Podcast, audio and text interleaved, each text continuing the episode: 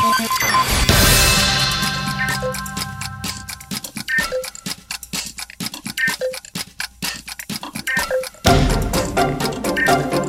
Olá, caros ouvintes, sejam bem-vindos a mais um episódio do Frequências da Ciência. É isso mesmo, episódio do mês, né? Estamos aí no mês de junho com super novidades, super atrações. Estamos aí em todos os canais de streaming, né? YouTube, estamos no Instagram, Facebook, todas as redes sociais aí para levar ciência, para levar tecnologia até a sua casa.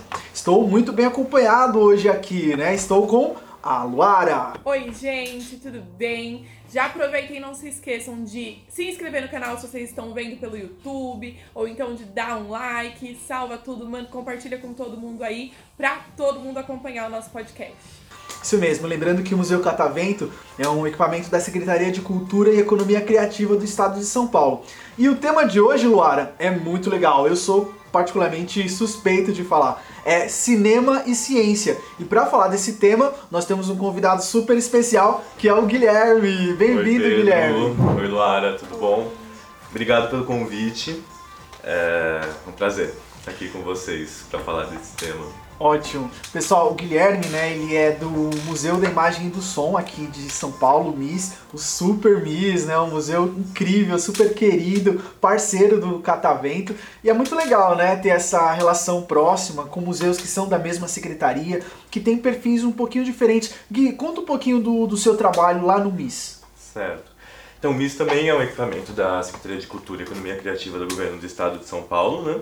É, e é um museu que ele está muito ligado ao universo do audiovisual. Né? Quando a gente fala em imagem e som, é, praticamente tudo pode ser resumido em imagem e som né? do, do universo.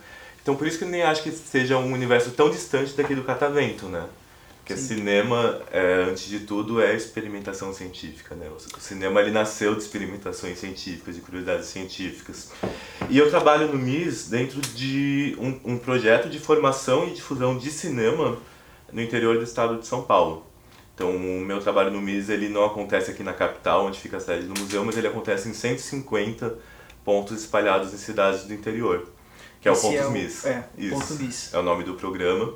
É, e é um programa que ele foi criado em 2012, ano que vem ele vai completar 10 anos. E ele é um programa que visa é, formação de público para cinema, para diferentes tipos de filmes, e formação técnica e profissional é, pra, na área de cinema, na área audiovisual no geral. Então a gente oferece desde cursos de roteiro para crianças até cursos de edição para adultos. É, no programa, eu estou lá nesse programa também praticamente desde o começo, eu era professor de roteiro para crianças. Olha que legal. E hoje eu estou coordenando esse programa e estamos aí. Assim. Muito bacana, porque é uma forma de popularizar o cinema, né? Difundir a cultura científica e o fazer científico também, né? O, o fazer cinematográfico, né? que Sim, é uma sim. coisa que às vezes parece distante, inacessível. Então o museu acaba contribuindo nesse cenário, né? Sim, é uma forma de popularizar uma coisa que já é popular, na verdade, né? Porque o cinema, é, ele já faz parte da vida de todo mundo, né? Que vive num ambiente é, ocidental, pelo menos, né? É, e o cinema é isso, né? Ele é o contar histórias, mas o que tem por trás desse, dessa contação de histórias é toda uma indústria, é todo é todo um universo, né? Então a ideia do programa e do, do MIS é, é fazer com que a pessoa já conheça um pouco mais a fundo o que ela já conhece, o que já faz parte da vida dela. Nossa, e muito legal, porque, né, pro, pros adolescentes, enfim, pras pessoas, estudar cinema parece algo muito distante. E a aula de roteiro para crianças é já plantar a sementinha ali desde pequeno e ver que isso pode ser acessível também, né? Sim, porque contar história é uma coisa acessível, né? Eu acho que uma coisa que nos distingue como ser humano é essa coisa de narrar, né? De contar uma história e, e todo mundo sabe contar uma história, né? E o cinema e o produzir um filme nada mais é que conseguir fazer o que a gente já faz dentro de uma estrutura, né? É, que é reconhecida por todo mundo. E hoje em dia, com o advento do YouTube, do, do Instagram, né, com o Reels, TikTok, as pessoas estão cada vez mais curiosas em saber como que eu faço isso, como que é possível criar, editar, eu consigo editar hoje no celular, né? Acho que essa parte da criação se aproximou de uma forma é, como nunca na história da humanidade. Né? Cara, sim, sim, acho que não tem nem paralelo na história, né? Pensar que para fazer cinema até 40 anos atrás, antes de a gente começar o cinema digital mesmo, é, se popularizado, pensar que cinema era feito com película, né, com filme. E acesso a película, acesso a filme, acesso a laboratório de revelação era uma, era uma coisa muito inacessível. Né? E depois veio fita VHS, é, a popularização das câmeras domésticas, a, acho que a popularização das mídias físicas e das redes sociais, assim, elas foram caminhando juntos para tornar é, o cinema, o fazer filme, o, fa o produzir conteúdos uma coisa que praticamente as crianças hoje já nascem sabendo, né? Uhum. Assim, é, acho que é comum uma criança ter mais familiaridade com a produção de um vídeo, produção de um filme, do que um adulto, às vezes. Né? Uma uhum. criança de 4 anos, ela já pega um celular e consegue contar uma história no celular, né? E as, e as redes sociais e, esse, e o avanço da, das tecnologias possibilitam isso. Né? E Gui, a própria história do cinema nos traz muito isso, né? O quanto de equipes que você tinha para conseguir entregar um, um material, né? E que era muito trabalhoso Hoje em dia, claro, tem a, a indústria que continua, mas existem também formas de você fazer isso de uma forma muito simples, muito rápida e ter um alcance assim inimaginável, viralizar né, e alcançar muitas pessoas. Eu acho que quando a gente fala em cinema, a gente tem que falar em cinemas, né? A gente tem muitos tipos de cinema e muitas formas de produzir filmes, né? A gente tem desde o que a gente chama aqui no Brasil de cinema de guerrilha, né? Que é a galera com a câmera na mão, que sem equipe, sem nenhum staff, consegue produzir um filme, um curta, um longa ou um média e lançar para o mundo. A gente tem outro tipo que é um, é um cinema mais industrial, né? que tem diversas funções, milhares de pessoas trabalhando para produzir. É, isso e a gente chega nessa hoje hoje nesses vários tipos de cinema porque é uma linguagem que foi sendo trabalhada e foi sendo foi se modificando ao longo do, dos anos, né? Desde lá do século XIX, quando o cinema começou a surgir, que a gente chama de começo do cinema, né? Que tem algumas experiências antes de, 89, de 889 e, e depois que é, ainda não é exatamente cravado quando, quando o cinema começou, mas o que a gente sabe do início do cinema é que ele nasceu do fruto de uma curiosidade mesmo, né? é, do fruto de experimentação científica, de gente curiosa querendo conseguir capturar como que faz uma imagem conseguir movimento, né? É, então a gente tem desde aquelas experiências dos irmãos Lumière na França, né? Que tem a, a, famosa, que não é a primeira exibição de cinema, é a segunda exibição de cinema, né? Que é a é, chegada do trem. fala que é a primeira exibição, né? aquela do trem, né? A do trem é a segunda. Ah, trem, do trem é a segunda. correndo e tal. É, a primeira exibição de cinema que se tem registro é, também é dos Lumière, é, mas é a saída de trabalhadores de uma fábrica. Então, é, que é a primeira vez que eles, que eles montaram no, no equipamento deles, né? Que, que são os 24 é, fotos por segundo, que gera um movimento, na época era um pouco menos, eles não chegavam a 24. É, mas a mais famosa é a chegada do trem à estação, né? Porque tem aquela, aquela história que é quase uma lenda, mas que aconteceu, né? Que o público saiu correndo, vendo o trem chegando em direção da, na tela, né? Que pensar, as pessoas não tinham as referências de imagem e movimento, né? E assim, e, e nessa época, no final do século XIX, começo do século XX, muita gente começou a se dedicar a experiência mesmo. Em como fazer isso se popularizar, como fazer isso chegar nas pessoas, né? Então surgiram as experiências do cinematógrafo, né, que, que eram aquelas caixas de cinema que a pessoa pagava um tostão para ver as imagens em movimento num rolo, e as imagens e as, e as experiências também de uma pessoa que ele não é exatamente um cineasta, ele é reconhecido mais como um ilusionista, um mágico, que é o Méliès, né, que ele fez algumas experiências com imagens e movimentos que, que a gente considera é, precursoras mesmo do, do, de, do que, que é o cinema, do, da, das possibilidades mágicas de criação do cinema, da criação de ilusões, né? E uma coisa que você falou que é muito interessante essa curiosidade, essa investigação, esse teste, que é muito característico do fazer científico, né? Então, quando a gente pensa de método científico, hipóteses, erros, tentativas, você fazer novamente para alcançar um resultado que se espera ou às vezes que não se espera, né? Então, acho que o começo do cinema ele teve muito esse lugar da experimentação, do da descoberta do não lugar, né? Qual é a referência que eles tinham, né? Tinham muita referência da fotografia, né? Mas a, a, ainda assim era um campo totalmente aberto de experimentação. E eu acho que isso é muito legal do ser humano mesmo, né? Essa criatividade, inovação, que está sempre acompanhando a humanidade e proporcionando novas experiências, novas descobertas, né? Sim. É, e, e eu acho que esse, esse início é, também é muito importante, que está nessa fase de experimentação. Se você vê filmes dessa época, os filmes que ainda não são narrativos, né, um pouco antes do Méliès, é, parece muito a videoarte que a gente tem hoje, né? Então é uma fase que as pessoas estavam experimentando a tecnologia, a linguagem. É, e acho que aí, e aí no começo do século XX acho que o cinema começa a ter esse esse lugar que é que é um, é um lugar que pode refletir os sonhos das pessoas, uhum. que pode contar os sonhos das pessoas e não precisa estar tá tão impregnado de realidade, né? Eu acho que o próprio Méliès brincou muito com isso, né? Exato. Quando ele faz o filme da Viagem à Lua, que naquela época era um sonho, né? Hoje já é uma realidade pra, pra gente, né? A partir da, da Apollo e da NASA, mas naquela época era de fato uma fantasia, né? De olhar para a Lua e imaginar, será que eu posso ir para lá? Que formas eu poderia ir para lá? Ele era um revólver gigante, né? Que ele estava dentro de uma bala e disparava e acertava a Lua. Então é muito legal, né? É, e a gente vê como que o cinema, a arte em geral, né? Ela, ela acompanha o espírito da época, né?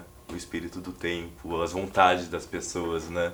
Essa vontade né, de chegar ao espaço, que na época do Méliès não tinha, não existia ainda a corrida espacial, né? Mas é uma coisa que também marca muito a história da humanidade e a história do cinema no, na metade do século XX e, na, e, no começo da segunda metade, né? Até o Homem Chegar à Lua em 69. A gente, o, o cinema representou muito, né? Essa coisa do espaço, né? o Kubrick representou isso muito bem em 2001, a Odisseia no Espaço, uhum. que tem até teorias da conspiração que dizem né, que o homem nem chegou à lua, na verdade foi um filme que o Kubrick produziu. Olha né? só! porque, porque ele tinha essa, essa... O cinema possibilita isso, né? essa, uhum. essa habilidade de sonhar, essa, essa habilidade de criar imagens, né? Uhum. Que correspondem ao que a gente imagina, ao que a gente não imagina e nos surpreende, né? Muitas vezes. Sim porque trabalha com o nosso emocional, né? A gente se emociona, a gente se identifica com o que está vendo na tela e isso gera de fato uma, uma empatia, vontade de estar naquele lugar, seja para inspirar novas ideias, seja para produzir algo ali materialmente. Então isso é, é, muito interessante do cinema e o Méliès, esse cinema de de origem lá no começo influenciou bastante mesmo muito, a muito, sociedade. Muito. Até pensando momentos oferecer momentos de alegria, né? A gente fala de é, diversão, mas a gente fala também de saúde mental, né? A gente fala de proporcionar momentos felizes, é, de estar tá até mesmo pensando o capitalismo, né, vender produtos, né, o quanto que isso também fomentou essa, esse desenvolvimento do, do capitalismo, geração de dinheiro, de riquezas, de desigualdades também, reforçando às vezes preconceitos né, ao longo da história. Claro. Então, o cinema, é, pensar que é, o cinema, o cinema é uma, isso, né? é uma arma política muito forte também, né? Se a gente pensar que o cinema de Hollywood, né, na época de ouro de Hollywood, é, ele é um cinema que estava num momento ali da sociedade para faz, fazer propaganda dos Estados Unidos para o resto do mundo, né? Uhum. Do lugar é, assim pós-guerra. O próprio né? Hitler também usou muito sim, o cinema para difundir né, as suas ideologias e os seus crimes. É, acho que tudo que gera identificação e, e também cria laços de afeto, né? Agora na, na, pandemia eu fico pensando muito no que é essa experiência de cinema, né? No que é essa experiência de ver filme. Porque o cinema ele foi concebido é, para ser uma experiência imersiva, né? Ele é um lugar que você sai da sua casa, que você entra numa sala que é escura, que tem condições é, específicas de, de luz, né, de temperatura, de, de como você senta, de como você assiste a coisa numa tela grande, né? assiste com outras pessoas, né? Exceto o pessoal que fica lá na turma do gargarejo, né? Que fica olhando assim e tal, não consegue nem enxergar direito. Essa, essa- esse pessoal sofre, eu já tive algumas Sim. experiências assim, acho que vocês também, né? Você já sentou, Luara, na turma do gargarejo? Nossa, várias vezes. E aí assistir que é bom nada. Você sai com torcicolo, Sai de torci- print, isso sim. É verdade. É, você sai com não enxergando nada por um bom tempo, né? É, mas o cinema é isso, né? Esse espaço de encontro, né, também. Né? E como que ao longo da, do tempo também muda, da mesma forma que muda como a gente produz filmes, muda também a forma como a gente assiste filmes, né? É, hoje a gente pode assistir filme no celular, no ônibus, né? Tremendo, né? Tremendo, né? Então é bom que aí já tem até uma técnica, né? Você não coloca tantos detalhes, porque se a pessoa vai ver no celular, ela vai, vai tremer muito, né? Então Sim. muda mesmo como, Sim. como a gente vai fazer para poder garantir que as pessoas entendam, se divirtam e assistam.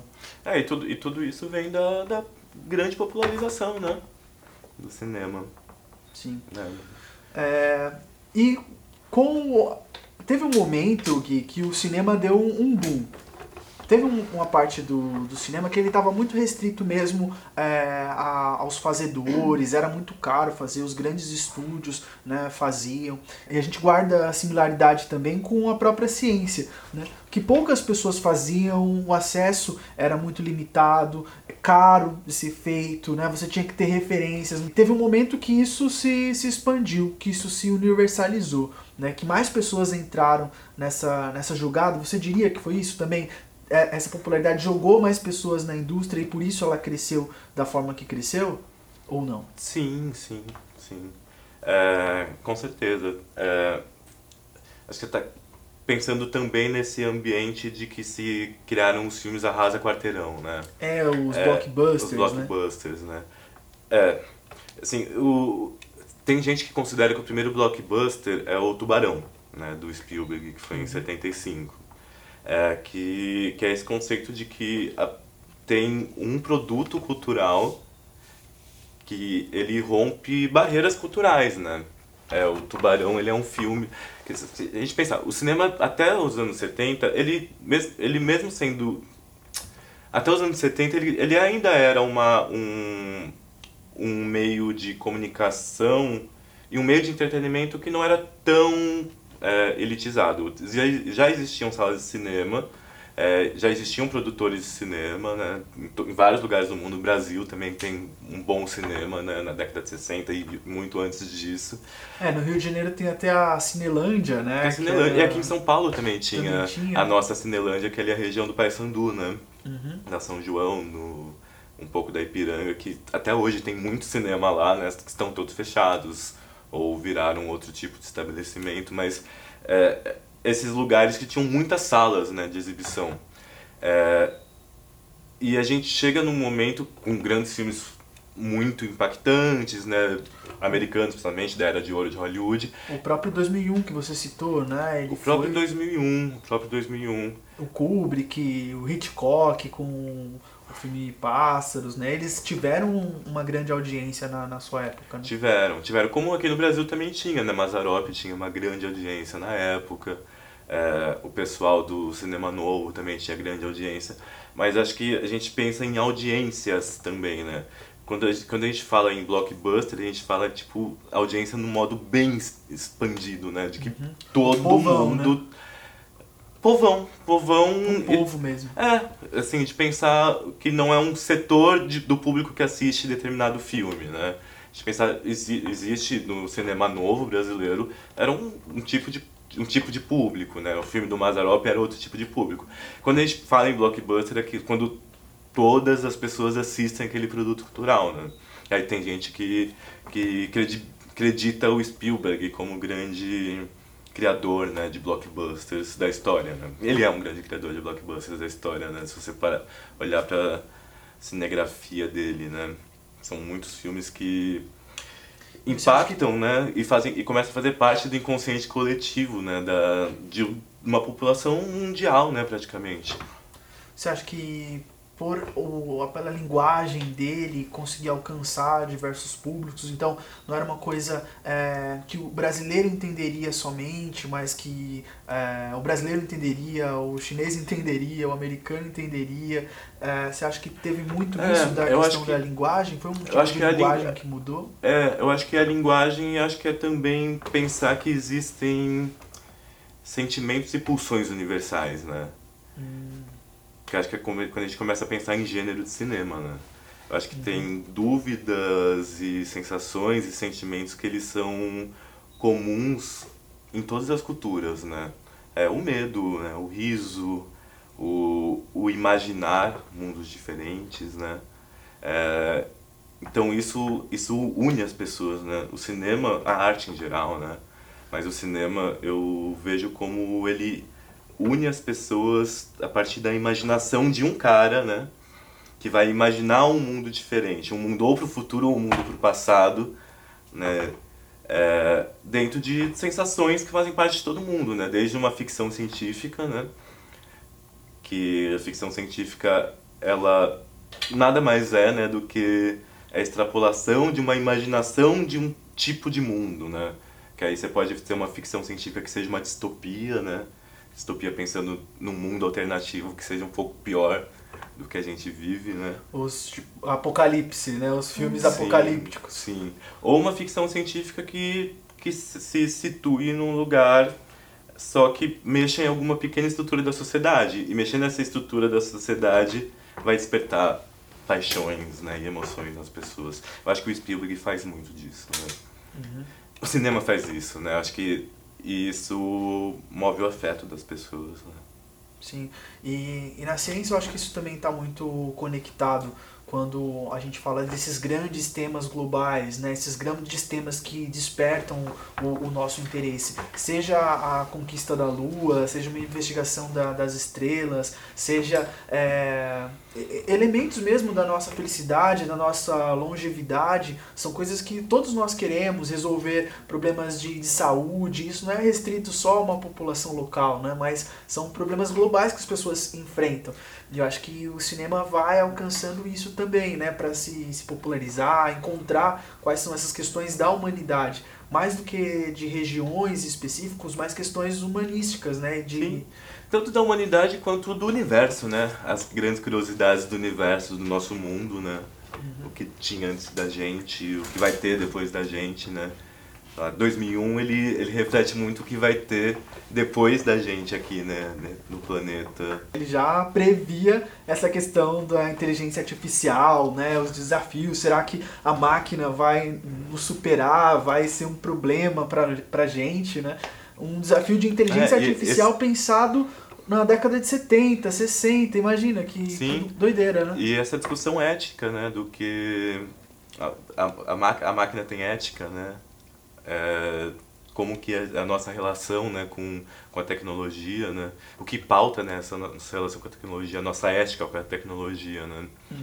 É, acho que é uma discussão que vem, que vem sido trazida até hoje, né? Isso, isso como é a gente se relaciona, né? Ah, é, ser visionário mesmo, Sim, né? De sim. entender A gente, é do- a gente domina a tecnologia, a a tecnologia domina a gente, né? Uma, em diálogo total com esse advento dos computadores, né? Essa cada vez a, a automação que estava se percebendo ali naquela época, ele conseguiu pegar isso, colocou num roteiro, né? Colocou uma trilha sonora que todo mundo conhece pra mexer com a emoção das pessoas, né? Pessoal, e falando em 2001, eu achei a música aqui. Vamos, vamos escutar.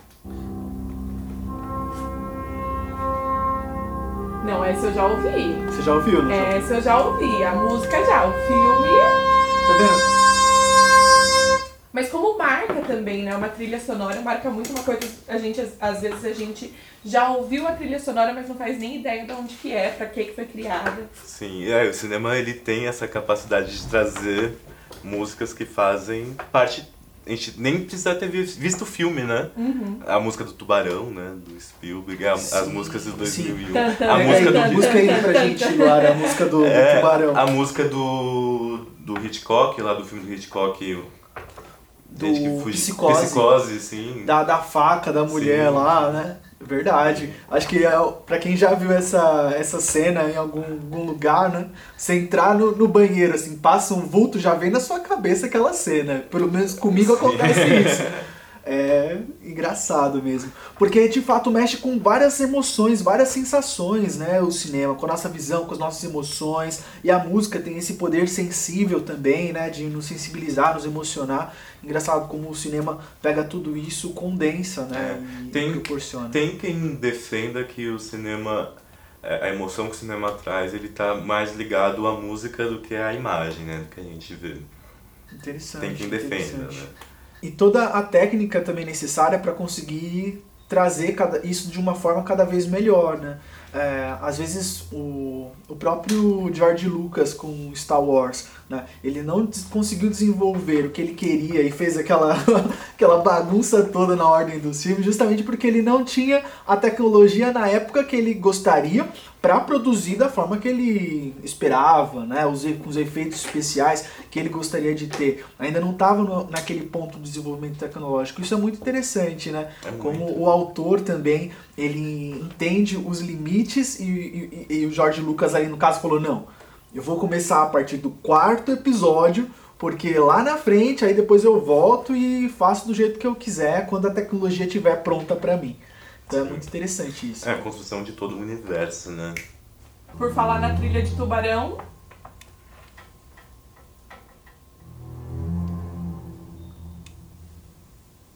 Esse. E é muito doido, porque um filme de terror, por exemplo, sem os, os sons de terror, você não, não, não, não cria a expectativa do susto, você. Enfim. Sim. Verdade. E você também falou do Spielberg, né? A gente falou do George Lucas com o Star Wars, que foi uma fonte de, de inspiração até mesmo de tecnologia. É muito legal pensar como ele fez o sabre de luz, o som dos, os sons, né, do sabre de luz, que não eram sons que existiam, então ele teve que criar muita coisa, muitos tipos de sons. E às vezes é isso, né? A e toma ciência até também algumas liberdades poéticas, né? Pensando que som não se propaga no vácuo, né? É verdade, tipo, uma explosão no, no, no espaço. Tipo, como que pode, né? Sim. Mas, mas mesmo assim, levou muita gente pro cinema e essa popularização ela também contribui com isso, né? Porque mais pessoas ouvindo, mais pessoas tendo experiências, mais pessoas tendo contato com. é, pode ser até uma fantasia, né? Já libera a imaginação, a criatividade para entrar em jogo aí nesse cenário, né? Claro, tipo, cria um repertório visual, né? Uhum. Um repertório. E por mais que, sim, não seja algo é, real, algo factível, né? Serve para uma inspiração, serve para um, um divertimento e a partir dali você vai construir. É melhor você ter é, dúvidas e hipóteses do que você nem se, é, ter essas dúvidas e hipóteses. Então, se o filme ele, é- ele é bom nisso, né, de levantar essas dúvidas e levantar hipóteses, caso sejam reais ou não, pelo menos ela jogou em campo essas perguntas, essas dúvidas, para que as pessoas investiguem, para que as pessoas opinem, né, para que as pessoas imaginem. Vocês estavam falando de 2001, por exemplo, que né, trouxe toda a memória é, do futuro, a imaginação de como seria o futuro, mas também tem Jurassic Park, Jurassic World, que veio trazendo toda essa lembrança do passado, né? É verdade.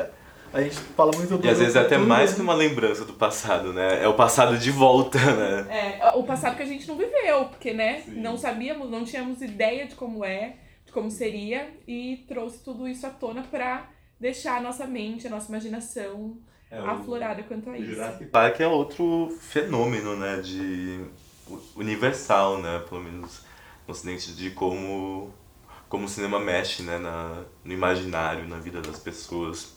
Quando eles te- ele é o primeiro filme que eu vi no cinema, por coincidência. Olha só que Sim, legal. Eu era criança quando vi, quando fui no cinema pela primeira vez e foi o que aqui no Brasil foi traduzido na época como Parque dos Dinossauros, né? Uhum. Hoje acho que se usa Jurassic Park mesmo, né? Sim, sim. É, hoje é o Jurassic World, né? Sim. O meu primeiro foi o Anastácia. Eu fui numa excursão da escola. Vê só, ah, era uma experiência educativa, né? não, era nem, não era um filme, um documentário. Ir no cinema era uma atividade educativa num ambiente escolar. Isso é muito louco. Qual foi o seu primeiro filme no cinema, Luar? Nossa, nem lembro, porque eu já nasci nessa época em que o cinema já era muito popular. Então... Ah, os Millennials, É, ó. não- Denunciando a nossa idade. Ai, não o primeiro filme denuncia a idade, com certeza. Mas na minha época também existiam vários passeios de escola pro cinema já pra utilizar isso como educação. Eu lembro uma vez até que eu fui assistir Crepúsculo pela escola, não sei o porquê, aonde que se encaixava isso, mas assim, já era algo bem bem popular na época, né? Crepúsculo é um bom filme. É? Crepúsculo é um bom filme. É, eu gosto, eu gosto. É, eu deixo pra lá. Voltando no Jurassic Park, é, de fato, foi um fenômeno, né? E essa investigação do nosso passado, né? Que é, é tão misterioso e tem algumas lacunas, algumas brechas tão fantasiosas e é, disponíveis para nossa imaginação quanto o nosso futuro. Né? E é engraçado o quanto de real e imaginário tem, né? Tem alguns erros crassos, tem alguns, tem alguns erros engraçados, por exemplo, a maior parte dos filmes, a, a maior parte dos dinossauros do Jurassic Park, eles são na verdade do período Cretáceo, não são do período Jurássico. Mas aí foi a liberdade do cineasta, né, da equipe de colocar Jurassic Park, porque Cretacic Park não ia ficar um bom nome, né? Nossa, Ia ficar Nossa. meio difícil de vender. péssimo. Cretacic Park, né? Mas aí eles deixaram o Jurassic Park, fica mais é, A interessante. gente não sabia disso, ao não. Pois é, interessante, né? Sim. E mu- muitas coisas também é, era o que se tinha de ferramenta na época. Por exemplo, o Velociraptor. Né? O que eles tinham de elemento ali para reconstruir o Velociraptor? Que veio da ciência, veio da paleontologia. Né? E eles chegaram naquela definição de Velociraptor. Mas hoje em dia já se sabe que o Velociraptor não parecia tanto com um lagarto, ele tinha penas, ele tinha um- uma morfologia completamente diferente. E tudo isso graças à investigação científica. Tudo bem que no Jurassic World eles, podiam, eles poderiam ter optado por colocar penas ali no, no, no Raptor, mas eles ainda deixaram ele parecendo um lagarto, né? É, mas- Justamente para não perder esse gancho, essa conexão com as pessoas, esse imaginário que se criou em torno do. Sim, é Jurassic até porque Park. eu imagino que, é, mesmo tendo algumas. é, alguns erros, entre aspas, científicos, eu acredito que muita gente que viu o Jurassic Park o Jurassic World quando criança sentiu vontade de virar paleontólogo, né? Sim, sim, sim, muita gente. É, a gente tem até um monitor aqui do Museu Ah, é? Catavento, o Diego, que ajudou a gente né, na produção aqui do roteiro. Lembrando aí, deixar o nosso agradecimento a toda a equipe do Frequências, valeu, né? Diego, valeu, equipe. O Diego, a a Ângela, a Daíse, que ia apresentar hoje não pôde. Fica o nosso abraço aí pra vocês, vocês é, são fenomenais.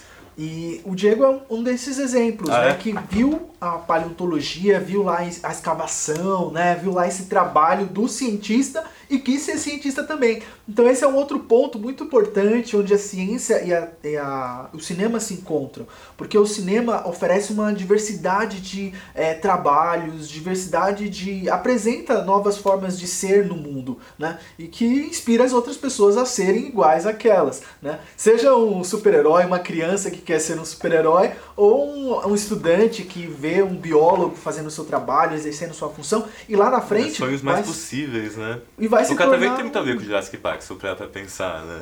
Verdade, verdade. Vários monitores, estudantes, Sim. pessoas que estão ali pesquisando, né? Sim. A gente tem uma sessão aqui no, no museu que é, a gente volta 200 milhões de anos atrás para entender como é que é o, como é que era o Brasil no período Cretácico, no período Jurássico, enfim. Como eram os dinossauros dessa época, né? Porque também acho que o próprio Jurassic Park ele traz uma visão pra gente de dinossauro que nós brasileiros não passamos por essa realidade, né? Não eram esses os dinossauros daqui. Então é legal pra gente ver que não eram só aquele tipo de dinossauro que. O T-Rex, é, né? que Aqui no. Catavento tem uma seção de dinossauros do Brasil? Sim, é o Dinos do Brasil. que Ah, que chama. bacana. E a gente usa a realidade virtual Ah. para levar as pessoas para essa viagem aí no, no tempo, na pré-história do Brasil. Nossa, eu tenho uma história muito legal, porque o meu avô, ele nunca tinha ido no cinema na vida dele. Nunca, nunca, nunca. E aí, a primeira vez que ele viu algo do tipo foi quando ele veio no Dinos do Brasil. E ele saiu impressionado, porque ele nunca tinha visto nem na tela. Na Caramba. tela grande. Aí ele vem ver uma realidade virtual onde se mexe, enfim, onde, não vou dar spoiler, hein? Onde muitas coisas acontecem. E ele ficou impressionado. Pra ele era algo assim que nem existia, que ele nem imaginava. Que legal. É. Você tem foto de, desse momento dele? Não tenho, porque eu não, não, não consegui tirar foto da sala, porque eu também estava passando pela experiência. Mas assim, vou colocar uma fotinho dele aqui no museu pra vocês verem. Tá ah, que legal. Tá Acho que aqui no, no Catavento também vocês têm muito isso, que vocês estão no mundo científico, né? Vocês são divulgadores científicos, né? É, essa figura do cientista, né? Que foi construída pelo cinema também, né? O que, que é o cientista maluco, né? Do, de Volta pro Futuro, né? Do professor Bugiganga, que que é essa branco, arrepiado, jaleco. É, o cinema ajudou também um pouco a criar esse, esse histórico, né? Essa esse estereótipo do, do cientista. Sim. e a gente aqui acaba desmistificando um pouco esse, Desmistifica esse lugar, vocês são né? assim? A gente não precisa ser... não. E, mas assim, por exemplo, tem apresentações que, que nós fazemos, né, bem voltados para química, quando a gente faz os espetáculos, fazia, né? Agora na pandemia não tá tendo mais. Mas que a galera até usava peruca para trazer realmente essa lembrança que as crianças também criam, porque para as crianças por exemplo, o Pedro fala, ah, eu sou cientista. Como assim você é cientista, sabe? Cadê? Você não parece um cientista. Então, e trazendo essa memória e desmistificando isso ao longo do, da apresentação. É algo muito legal e que eles pegam isso assim no ar e já saem daqui sabendo que não, não é assim. Não é só velhinho do cabelo branco que é cientista, não. Aham, uhum, que bacana. Isso é muito legal mesmo. Então, essa diversidade né, de, de pessoas, essa diversidade que é natural da, da ciência, né? E cada vez mais pessoas se inspirando, né? Quando vê é, um homem negro com uh, um dread cientista, fala, olha, eu posso ser assim também, um jovem, né? Eu posso dar novas oportunidades e dar novas ideias, né? Novos repertórios para as pessoas. Uma mulher também, né? Porque a visão de cientista do cinema, enfim, antiga, são sempre homens também como cientistas e nunca mulheres, então... Mas, é, voltando no Jurassic Park, ainda dentro desses erros né, que eles cometeram, por exemplo, é, você tirar o vamos, DNA... Não, vamos falar aí, vamos falar liberdade poética, tá, né? É, Porque... a liberdade, a liberdade criativa. Liberdade criativa do, do Steven Spielberg. Concordo.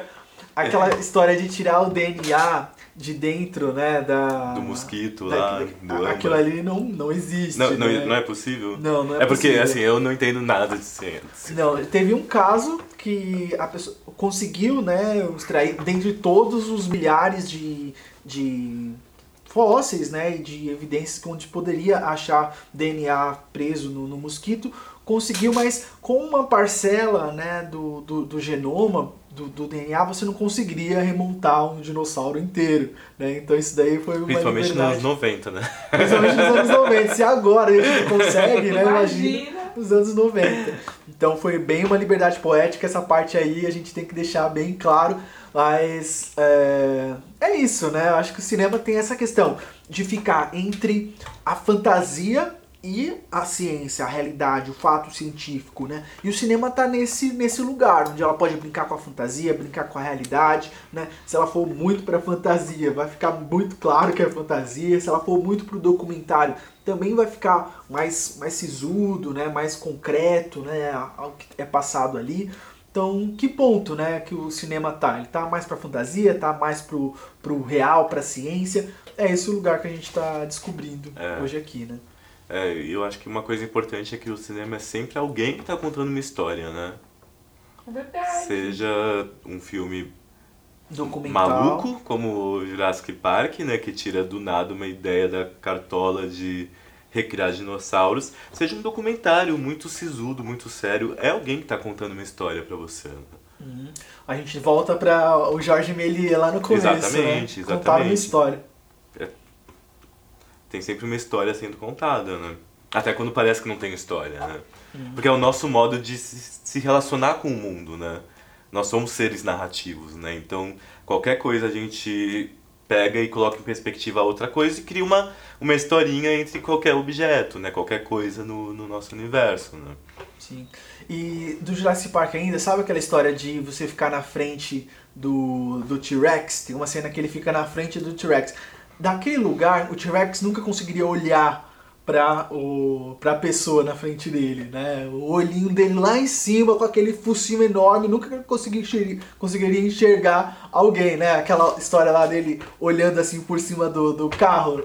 Aquilo ali é muito legal de se assistir, mas é totalmente impraticável. Talvez pelo cheiro, né? Eles tinham um olfato muito bem desenvolvido, mas aquela parte lá, novamente, foi uma grande liberdade poética. Hum.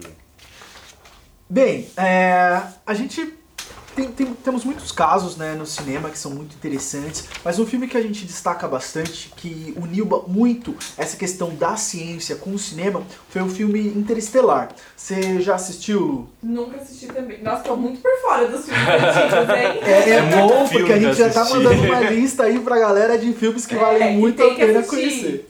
Mas esse eu nunca assisti. O Interestelar, ele conta uma história né, de um futuro em que a humanidade é um futuro apocalíptico, mais ou menos como você, você falou. Eu gostei do nome que você usou. Eu usei a palavra distópico. Distópico, gostei de, desse nome. Vou anotar aqui para usar mais vezes. futuro distópico em que a humanidade ela se concentra agora em conseguir recursos para se alimentar. Então, a ciência, ela, o negacionismo e todas as críticas à ciência levaram a um ponto em que a humanidade retrocedeu. E a ciência, os cientistas agora meio têm que ficar escondidos. A própria NASA, dentro desse filme, ela fica escondida. A, os, os cientistas que trabalham geralmente têm um segundo emprego numa fazenda, produzindo alimentos para a população, que é o que está em falta. E nesse cenário, é, essa agência espacial constrói essa máquina para tentar, é, constrói essa nave para conseguir outra realidade, um outro lugar para viver, conseguir é, identificar um outro planeta possível. E esse filme, Gui, ele foi supervisionado, foi muito baseado também em um livro de um físico, um físico muito importante, e ele participou muito da construção desse roteiro, tem muita liberdade poética, mas é um filme que também tem muita ciência. Eles trazem um debate muito interessante sobre é, o conceito de buracos de minhoca, sobre buracos negros. Inclusive, a simulação que fizeram de buraco negro nesse filme foi, uma, foi incrível, porque se aproximou muito da foto que foi tirada recentemente de um buraco negro de verdade. Então eles acertaram ali, eles atiraram e acertaram muito próximos ali do que seria a realidade. E é muito interessante quando o cinema consegue fazer isso, né? Ele aproxima a ciência, ele traz novos temas é, da ciência de uma forma divertida, estimulante, que consegue alcançar vários públicos, que é uma linguagem aí vinda do, dos blockbusters. Sim. Então, recomendo muito que vocês assistam aí o, o Interestelar, que mistura bastante essa questão de cinema, ciência. E nada surge do nada, né? É, é nada surge do nada. É, esse filme, ele bebeu muito de, que, de outras ficções científicas que já vinham caminhando nesse sentido. De imaginar como seria viajar por uma outra dimensão. E trouxe também uma questão mais prática, né? Mais científica, mais alinhado ali com conceitos científicos e físicos. Mas até agora estamos falando mais de filmes estrangeiros, né? E esse cinema no Brasil, como que era, como que é, como que foi a evolução? E aí, Gui, a gente sabe que aqui no Brasil a, a, a dificuldade de acesso para tecnologia de, de cinema é mais limitado, né? Mesmo a questão é. de indústrias, a gente sempre tem que trazer muito, muito de fora, né? Como é que é esse desenvolvimento tem... é, científico e tecnológico no Brasil e como isso impacta a nossa produção é, cinematográfica, científica e criativa?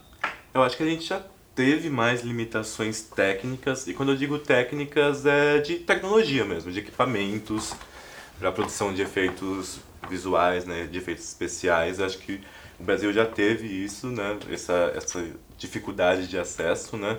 É por isso que muita, o Brasil ele sempre caminhou para uns tipos de cinema ligados muito mais a cinema de autor, né, é, cinema com uma pegada mais social, é, ou, uma pegada mais popular, né? É, sem, a... tantos efeitos tecnológicos, sem tantos efeitos tecnológicos, né? sem tantos né? efeitos especiais Sim. que encarecem as produções. Sim. É pensar que até os anos 90, mais ou menos, até um pouco para frente, o Brasil tinha uma o cinema brasileiro, né, tinha uma dificuldade grande com captação de áudio, por exemplo, né? Se a gente for assistir os filmes da década de 80, 70, tem sempre alguns problemas de áudio, mas é uma coisa que o Brasil começou a se modernizar e está se modernizando, e o, e o cinema brasileiro não deve, acho que, mais nada a nenhum cinema do, de outros países do mundo, assim, mesmo dos Estados Unidos, nas questões técnicas, né? A gente tem técnicos muito bons e pessoas muito bons, boas fazendo cinema no Brasil. Eu acho que justamente por causa desse efeito humano, né? Que é isso que não adianta a máquina sem o humano por trás, né? Não adianta a técnica, não adianta o procedimento, o processo, sem esse espírito criativo, sem esse espírito é, inato, né? Do Sim. ser humano. Seja Sim. ele uma pessoa que tem uma câmera incrível, seja ele uma pessoa que tem um celular. É, se você parar pra pensar, não adianta você ter uma câmera, melhor câmera do mundo, os melhores técnicos de efeitos especiais do mundo, melhores editores, melhores tudo se você não tem uma boa história sendo contada, né? E o Brasil é, é um é um cinema que ele investe muito na história que está sendo contada, né? Uhum. Por exemplo, pegar um filme do Adilei Queiroz de 2014 que flerta muito com ficção científica, é, que é o Branco Sai Preto Fica, né? Que é um filme que ele, ele tem esse, essa coisa do investigador, do detetive que vem do futuro para solucionar um crime que foi no passado. Então, o, quando o Brasil está em ficção científica, nesse, nesse espaço desse gênero de cinema, ele está sempre muito ligado a uma história muito boa sendo contada e um viés social muito bom dessa história sendo contado, né? Esse é um exercício de imaginação muito bom, né? Uhum. Então, pensar nesse, eu penso muito nesse filme assim no quando falo em ficção brasileira mas o Brasil também tem várias outras experiências né em ficção científica e imaginar é, como a ciência mexe com o mundo né um que eu gosto muito nesse sentido é o, uma história de amor e fúria. Sim. Esse é, eu acho um filme muito interessante. Eu sou fã de animação, né? Então, desde Toy Story, amo. que eu amo Toy Story. gosto muito de filmes de animação e esse História de Amor e Fúria me chamou muita atenção, não só pela qualidade técnica do filme, mas como você falou, essa história da gente contar boas histórias, o brasileiro contar boas histórias, né? E temos muitas histórias E olhar para si, né? Como esse filme olha pra gente como o Brasil, né? Uhum. É... As nossas mazelas, os nossos problemas, é, os nossos conflitos, que muitas vezes é, alguns tentam apagar ou abafar, né? Não, isso faz parte de quem nós somos, né? É. E isso é, faz parte da nossa identidade. Então é importante a gente lembrar, revisitar, até para não cometer os mesmos erros, as mesmas é. falhas. E, e, o cinema ele consegue fazer isso, por isso que é interessante trabalhar com o cinema dentro da educação, é, porque o cinema é, ele trabalha muito com essa figura da alegoria, da metáfora, do falar alguma coisa dizendo outra. É, essa, então, quando a gente, a gente consegue trabalhar o cinema dentro da, da área de educação, muito nesse sentido, né? Que é, é conseguir trazer uma mensagem, um, contar uma história, apresentar um universo, sonhar junto, é, falando A e se referindo a B, né? Acho que essa, essa, essa coisa da alegoria, ela é uma coisa muito presente no cinema, né? No cinema e no, no universo do audiovisual, né? Porque a gente tá falando de cinema, cinema, cinema, cinema, mas a gente tem que pensar muito que em universo audiovisual, né? Porque o cinema ele se expandiu, né? Pra televisão, é, pro, pro rádio, né? Pro serviços de streaming hoje em dia, né? Pra séries, pra telenovela. Então, pensar na, em linguagem audiovisual, né? Não só como cinema, que é o filme lá, com três atos, com uma hora e meia, duas horas de duração, mas pensar em outras formas que utilizam a linguagem audiovisual para contar histórias, né? Porque acho que hoje em dia, talvez é, assistir série seja às vezes até mais popular do que ver filme, né? Sim. Em algumas faixas etárias, né, Luana? Sim, sem dúvidas. Eu acredito até por exemplo, as séries elas me interessam muito mais porque a história é muito mais longa. Então eu consigo é, ter mais informação sobre toda essa história, enfim, saber tudo que está acontecendo, às vezes me imaginar dentro da história por muito mais tempo do que o filme. Você consegue criar expectativa com ah, o episódio que vai sair amanhã, nananã, e o filme muitas vezes não, né? É aquilo e é aquilo. E como série é mais rápida de ser produzida, do que que cinema é uma coisa que demora, né? Assim, desde você conceber o argumento, conceber o roteiro, conseguir financiamento para o seu filme. Isso é em todo lugar do mundo, não é só no Brasil não. Conseguir financiamento para o seu filme, fazer casting, fazer pré-produção, fazer produção. Ah, é, então, o processo para um filme sair do forno para estar tá na tela do cinema assim, é uma coisa de anos, né? Série também, mas é que a série tem isso de como elas já são produzidas é, por emissoras ou por estúdios. Então, ela, ela, o processo delas é mais rápido e às vezes ela consegue refletir mais rapidamente o que está acontecendo naquele momento do mundo, né? Sim. né? Então, acho que a gente tem algumas séries de muito sucesso é, atualmente que refletem com muita rapidez, né, o que está acontecendo no mundo, sei lá, HBO, o, pode falar o nome de emissora? Pode. é, HBO que lançou Years and Years alguns anos atrás que Qual? Years and Years, uhum. é, que é uma série de seis episódios que reflete coisas que estão acontecendo nesse instante, né? Discussões que estão acontecendo no Twitter hoje, uma série que já foi lançada, tal, consegue discutir isso. É, a própria experiência do Black Mirror, né? Estou falando de duas séries inglesas, porque os ingleses eles são bons nisso. Os ingleses eles são bons de de imaginar como a gente está num buraco, né? De, de, de olhar para o buraco que a gente vive, né? Que é essa coisa da distopia, né? Uhum. É, do buraco existencial, do ser humano, que é o Black Mirror, né? Que é uma série de TV inglesa que eu não sei em qual temporada tá, né? Que ela primeiro começou lá no Channel 4 é, na Inglaterra e depois ela virou universal, né? Quando a Netflix comprou os direitos dela de exibição e virou essa febre, né? Que é hoje. Que é uma série antológica, né? É uma antologia, né? Que episódios que não se conectam entre si em nenhuma instância, a não ser a relação que a gente tem com a tecnologia, né? Mas eu acho muito legal de Black Mirror, porque, por exemplo, a gente assiste as coisas e às vezes fala, ah, mas eu faria assim, nossa, mas por que, que ele fez desse jeito? E aí, Black Mirror criou uma, um episódio em que tem várias oportunidades, né, várias opções, e você vai dando o caminho para a série, né? Você escolhe a opção que você faria agora. Ah, isso. E aí tem vários finais. Eu não lembro qual que episódio que é, acho que é o, o último episódio de alguma temporada. Mas isso é muito bacana. Eu confesso que eu não consegui mexer. Acho que o meu o meu o fato de ser 89, né, de ter nascido em 89, ainda me limita em algumas coisas dessas tecnologias eu, não, assim. eu, eu, confesso que também esse episódio interativo, esse episódio da, do interativo, Black Mirror eu não, eu não, não embarquei, não. Acho que... É, eu fiquei tentando lá, ah, desisti, eu aceitei Sim. o final que, que, que foi, mas saiu. Sim. É, aceitei mas, aquele mas a, mas a temática do Black Mirror, no geral, ela, ela é muito boa. Ela não é nova, né? Até porque o Black Mirror é uma série inspirada em outra série dos anos 70, né? O Além da Imaginação, né? É, mas ela, ela recicla essa série, né? Que ela se inspirou, né?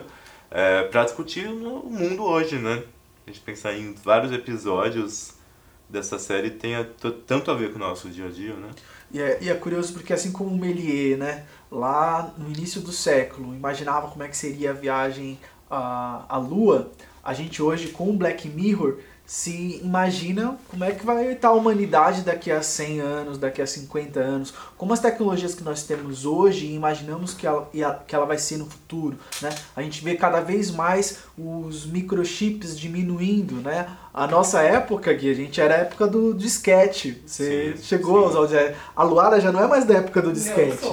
já é da época do CD, eu imagino. Né? E hoje em dia os notebooks nem tem mais onde colocar CD. Hoje em dia, tem. CD, se dá um CD para uma criança, ela não vai saber, ela vai julgar, é. vai pensar que é um brinquedo, porque já está reduzido ali no chipzinho. Hoje a gente já está falando de nanotecnologia, isso está também na, na série, né, em diversos pontos, em diversos episódios. A gente vê, por exemplo, essa influência das redes sociais na nossa vida. Tem aquele episódio que é um dos meus favoritos, que é o Nosy Dive, Nosy Dive, que é a mulher que ela precisa crescer e essa sociedade é baseada nesses likes. Então eu tenho uma quantidade de pontos, de likes, de eu sou 4,5 de 0 a 5. Então eu tenho um status social mais elevado, eu tenho acessos maiores por ter é, maior, maior quantidade de likes. Né? E quem não tem esses likes tem acessos limitados à saúde, à infraestrutura e financiamentos, moradia. E a pessoa quer sempre ser perfeita para que tenha e cria uma vida que não é dela, tudo fictício, né? Tudo ai, a foto perfeita para Instagram, ai, para Sim. E E é praticamente a realidade, né, que a É. gente De vive muita hoje, gente né? que realmente Vocês- está preso Sim. num- numa rede social e que Sim. precisa de, de likes e que isso vira uma, um Que é problema o universo do, psicológico. do digital influencer hoje em dia, né? Que é uma pessoa que ela, cons- ela consegue acesso econômico com base à aprovação popular que ela tem. Uhum. E não precisa nem ser um influencer, né, pra você ter isso. Acho que o prazer de ser aceito, de ganhar o like, tá em todo mundo, né? Sim. Sim, acho que é uma E- coisa que. Assim como o medo da rejeição também, né? Sim. Porque nesse episódio ela vai para uma rejeição assim horrível, ela vai do alto a, a baixo e a gente acompanha aquele desespero e o, o índice dela diminuindo cada vez mais, a rejeição aumentando, esse medo da, da rejeição cada vez maior nas redes sociais, né? É, E- é uma coisa que vai se fundindo né, é, entre a gente, né? Que essa dimensão do que é o mundo real, do que é você, do que é o mundo virtual, do que que é o, o seu sua persona na internet, né, nas redes sociais. Eu sinto que cada vez mais as coisas estão se fundindo, né? Que o que o mundo do virtual ele tá virando cada vez mais mundo real, né? Principalmente agora, né, que a gente não tem mais mundo real praticamente, que a gente tá É. trancafiado em Então, casa. foi muito pro, vi- pro virtual. Sim. Um outro episódio muito legal de Black Mirror é o San Junipero, que você vive uma experiência de realidade virtual e você tem como ficar por um tempo, passa, ah, vou pra Bora Bora, vou pra Tailândia, vou pra uma praia e passa um tempo ou você no final da sua vida pode pegar sua consciência e levar para esse lugar, meio como uma vida eterna, né? Então ele uniu aí uma tecnologia que está em expansão cada vez mais, que é a realidade virtual, a gente não sabe ainda qual vai ser o caminho, e colocou sobre isso um interesse, uma pesquisa é, sobre como viver mais, como, como transplantar a sua consciência para um computador e, E é o que, e que é você, né? que é você, já deu o spoiler do episódio, né, Pedro? Gente, mas assistam, viu? É legal, não contei os É, personagens principais, mas- assistam. Mas, é, mas ele discute, né, isso. O que é ser você, né? É, o, é a sua consciência, é o seu corpo, né? É o lugar que você vive, é o, quem você é, as, as suas relações, né? Ou, ou é a sua mente. Ou é a sua isso é mente, muito né? louco. Isso é muito louco, né? E pensar que elas tinham uma idade, elas eram bem velhinhas, né? As personagens principais que participam desse episódio, mas na realidade virtual elas eram pessoas jovens. Então essa questão também da juventude eterna, da fonte da juventude. Será que a gente vai encontrar isso na tecnologia? Será que vai ser desse jeito? É, a tecnologia, a ciência, o cinema aparentemente é, parece um grande vazio de perguntas, né? Que a gente manda perguntas que a gente não sabe a resposta, né? Porque as coisas acontecem muito rápido, né? É, acho que muito do que a gente falou agora sobre o Netflix, sobre o Netflix, sobre o Black Mirror, sobre esses episódios Tá no Netflix. Que, que tá no Netflix, né?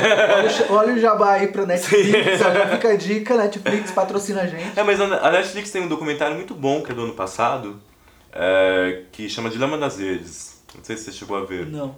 É, é um, é um doc, é um documentário que ele discute muito isso de como a gente se relaciona com as redes sociais e como as redes sociais nos influenciam na vida e como a nossa vida ela, ela acaba sendo ditada é, pelas, por essa figura do algoritmo, né?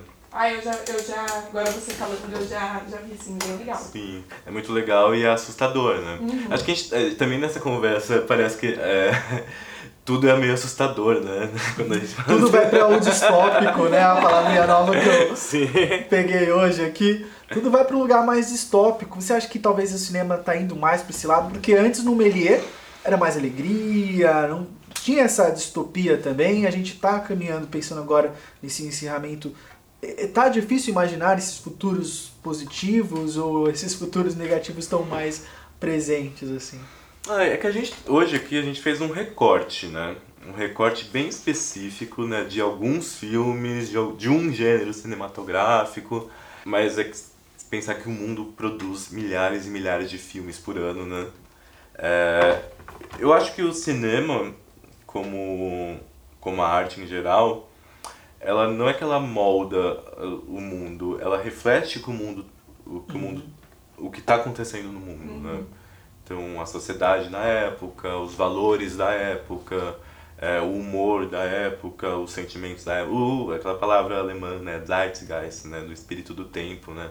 O cinema ele tá muito nisso, então o artista é aquele que ele é um quase que um para-raio, né, do, do que está acontecendo no mundo, né. Então, é que a gente falou de um tipo de filme, um tipo de cinema, né, mas tem cinema para todo mundo, né, tem cinema para todos os humores, todos os sentimentos, tudo. Isso aí, legal. Pessoal, uma conversa muito rica, né? Se você gostou, deixa aqui nos comentários, comenta aí se você quer um episódio 2, 3, a gente traz o Gui de volta aqui, se ele puder. Gui, muito obrigado por ter vindo aqui, foi uma aula pra gente. A gente aprende demais, né, com cada convidado, com cada tema que nós trazemos aqui no Frequências da Ciência e é um prazer enorme pra gente ter você aqui, ter conversado sobre sistemas tão legais e espero que vocês acompanhem os próximos episódios do Frequências da Ciência, né, Lu?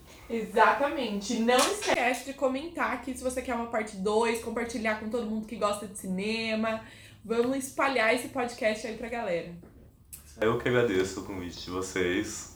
Eu adoro o Catavento, o que o Catavento representa. É prazer meu estar aqui. Espero voltar. Tá bom. Já vamos marcar esse episódio 2, gente. Muito legal, já tem muito filme pra gente comentar aqui. Vai que a gente faz um especial Black Mirror, olha. E, nossa, ia ser show de bola, hein? Legal. Pessoal, brigadão, até a próxima. Tchau, tchau. Tchau.